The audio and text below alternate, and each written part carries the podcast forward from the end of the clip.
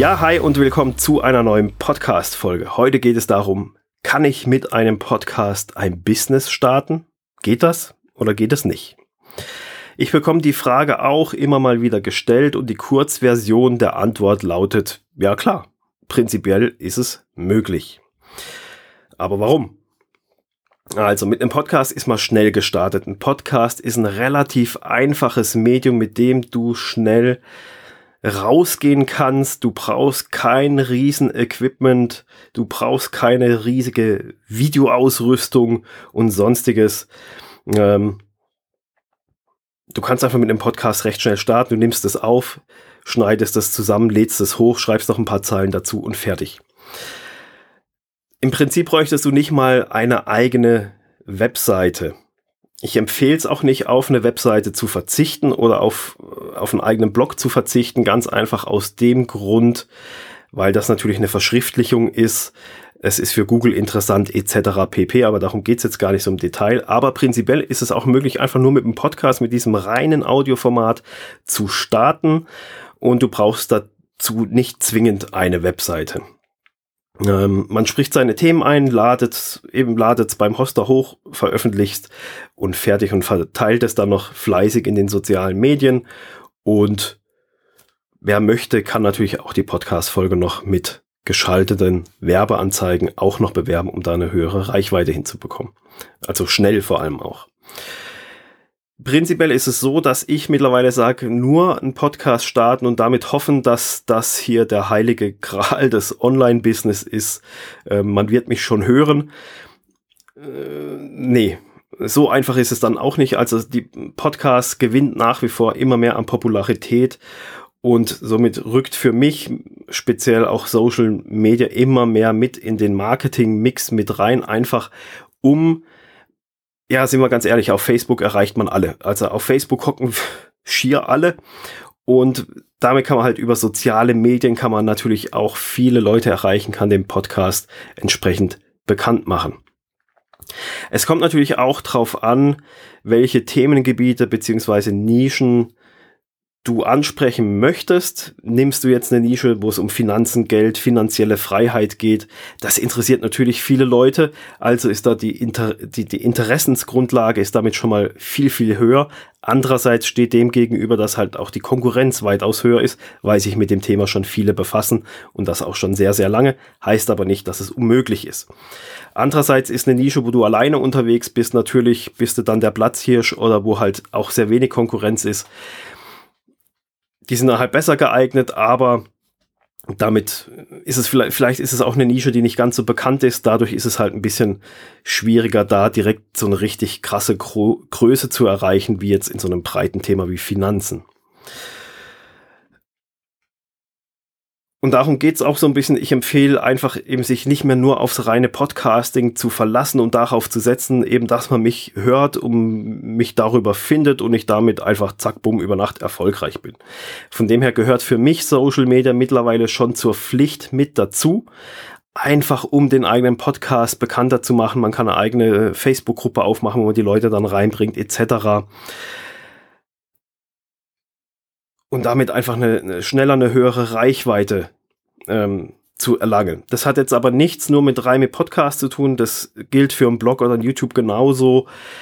YouTube-Kanal genauso. Einfach mit Social Media kann man einfach schneller viel mehr Leute erreichen. Und das sollte man auch bei einem Podcast sich einfach zunutze machen.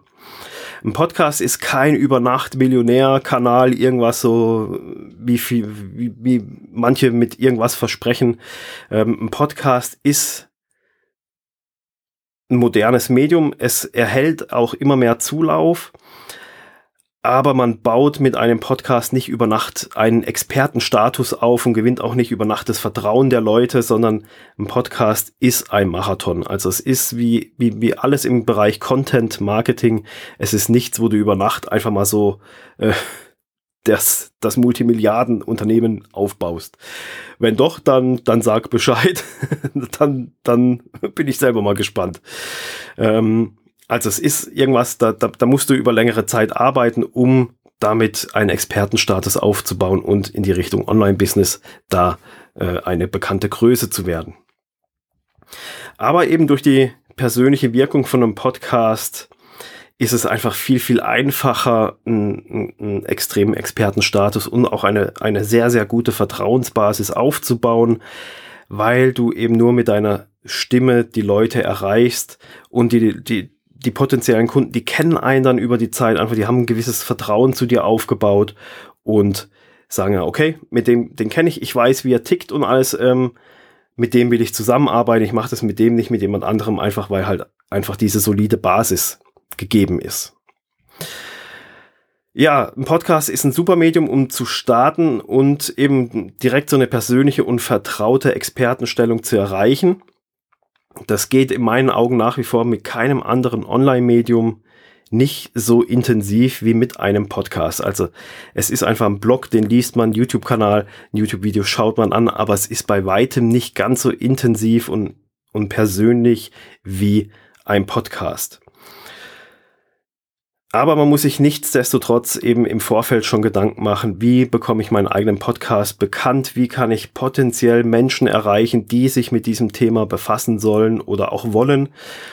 Und das ist eben genau das, dass man nicht nur sagt, ich mache einen Podcast, lade meine Audiodatei hoch und hoffe darauf, dass das jemand hört, sondern eben es ist die aktive Teilnahme in sozialen Medien oder man schaltet einfach Werbeanzeigen, weil der Content ist ja erstellt, den kann man dann einfach da wunderbar über recht günstiges Budget verteilen.